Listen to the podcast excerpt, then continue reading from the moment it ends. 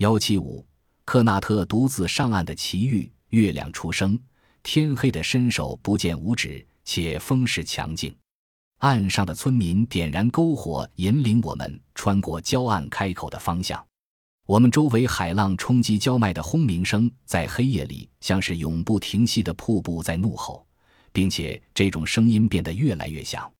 狂风不停的怒号，我们已累得四肢酸软，浑身无一处不痛，然而总算没有往后退。可是我们离那堆篝火还是如此遥远，暗礁处的轰鸣声依旧。三个钟头过去了，现在已是晚上九点，我们渐渐往后倒退，大伙都累坏了。九十七天啊，九十七天，我们就来到了波利尼西亚。今晚村里肯定会有一顿盛宴，当地土著人欢呼着，大声的喊叫着，狂醉着。每年昂加陶就来一只船，从塔西提岛取椰干，所以当天晚上囤着篝火的岛上必定有一席盛宴。我们设法告诉土著人，我们需要更多的人从岸上来帮忙。他们解释说，虽然岸上有人，可全岛仅有四只出海的独木舟。此时，克纳特乘着小艇从黑暗中出现了，他想到了一个办法。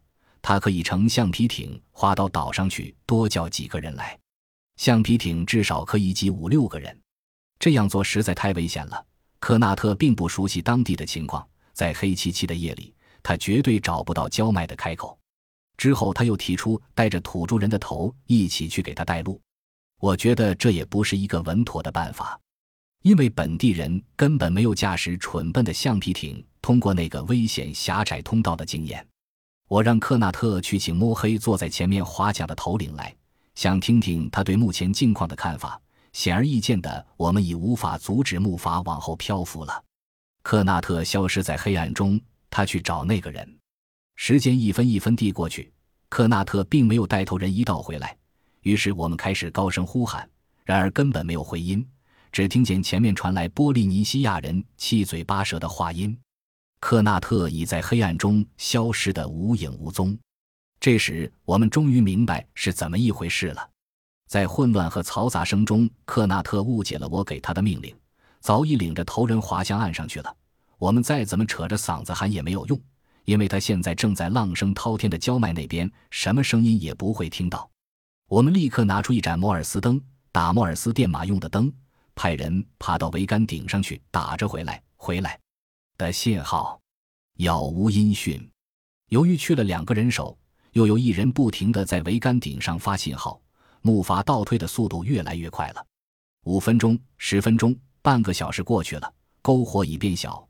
当木筏滑进浪槽里的时候，所有的火光都隐没了，波浪的轰鸣声已变为远处潺潺的流水声。我们看到一只独木舟解开纤绳，扔到海里，径自划去了。其余三只船里的人已经精疲力尽，且被吓坏了，划桨时身子也使不上劲了。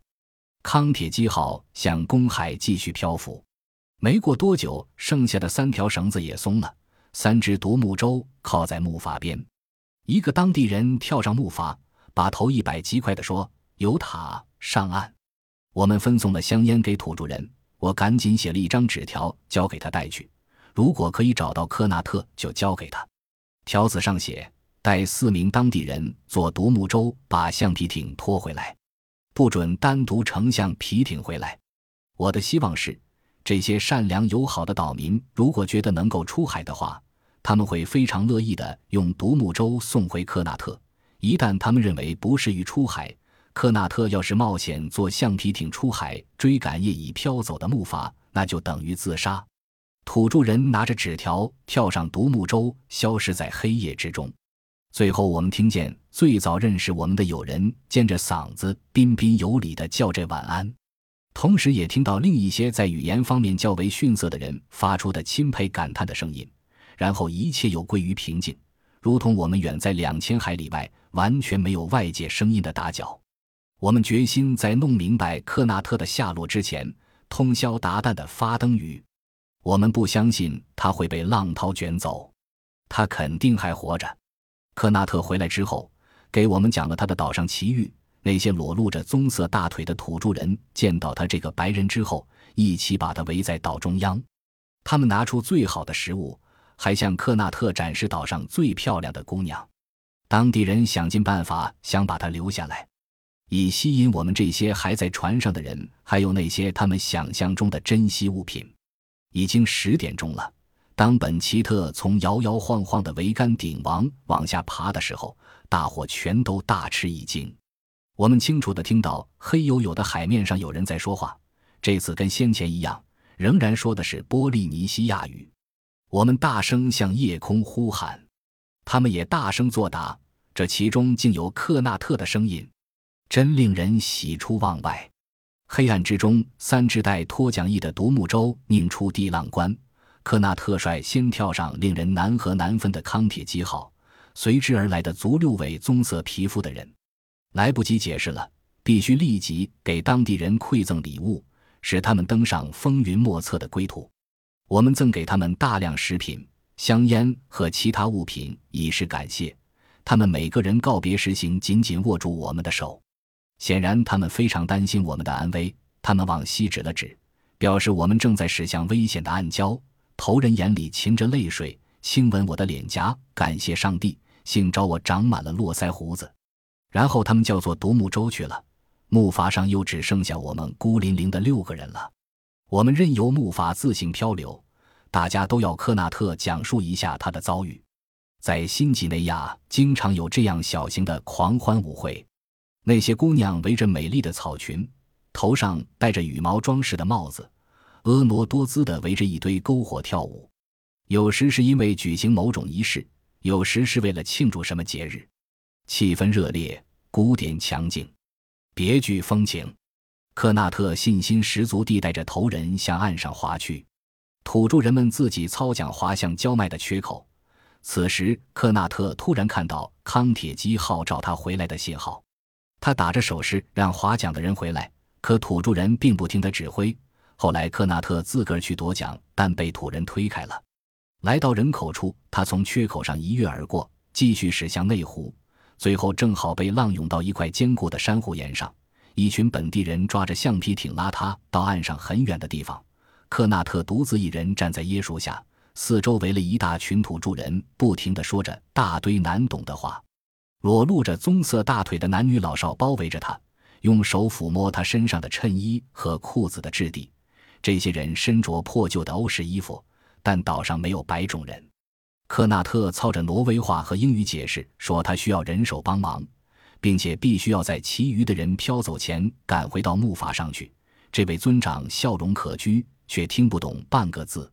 这些闹闹嚷嚷的人不顾科纳特的一再反对，推推搡搡的把他拉进了村里。他受到猎狗和手捧着鲜果的漂亮姑娘的款待。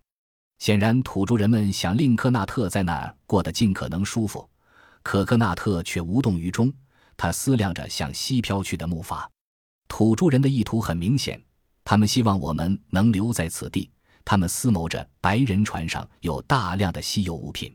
假如能留住科纳特，那么我们其余的人和那只莫名其妙的怪船必定会驶进来。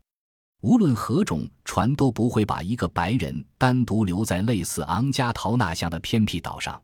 又经历了一番稀奇的事情之后，克纳特终于脱了身。他赶紧来到下面的橡皮艇那儿。小艇周遭围了一群男男女女，他们正在好奇地打量他。他的万国语言总算把情况说清楚了。他们明白了，他必须且急需要在夜里赶回外面原来的船上去。那个船有急事，必须马上开行。可是当地人又耍了个花招，他们打手势告诉他说：“我们其余的人正在岛的夹角处上岸。”一时间，克纳特没辙了。这时，海岸那边传来高声说话的声音，妇女和孩子正在给摇曳的篝火添柴。三只独木舟回来了，舟上的人带给克纳特一张纸条，他陷入困境之中。纸条上指示他不准独个划船出海，而当地人又拒绝带他去。接下来，在当地人中间发生了一场高声嘈杂的争论。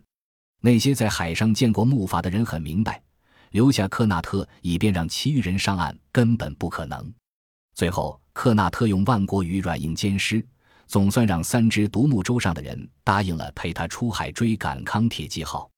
他们在热带的夜色中向外海进发，后面拖着随波起伏的橡皮艇。当地人一动不动站在即将熄灭的篝火边，眼巴巴地看着他们金发碧眼的朋友离开，心有不甘，却又无可奈何。海涛托起独木舟的时候，克纳特和土人们就看到远方海上灯雨的微光。两侧装着尖头浮板的狭长波利尼西亚独木舟，就像尖刀利刃般的划破水面往前冲去。可是克纳特在踏上康铁基号粗大的原木之前，始终有度日如年之感。在岸上玩得过瘾吧？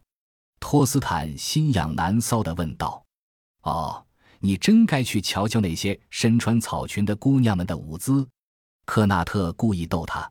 我们卸下帆。把桨放到舱面上，六个人一起爬进竹舱，在昂加陶海岸外面酣然入睡。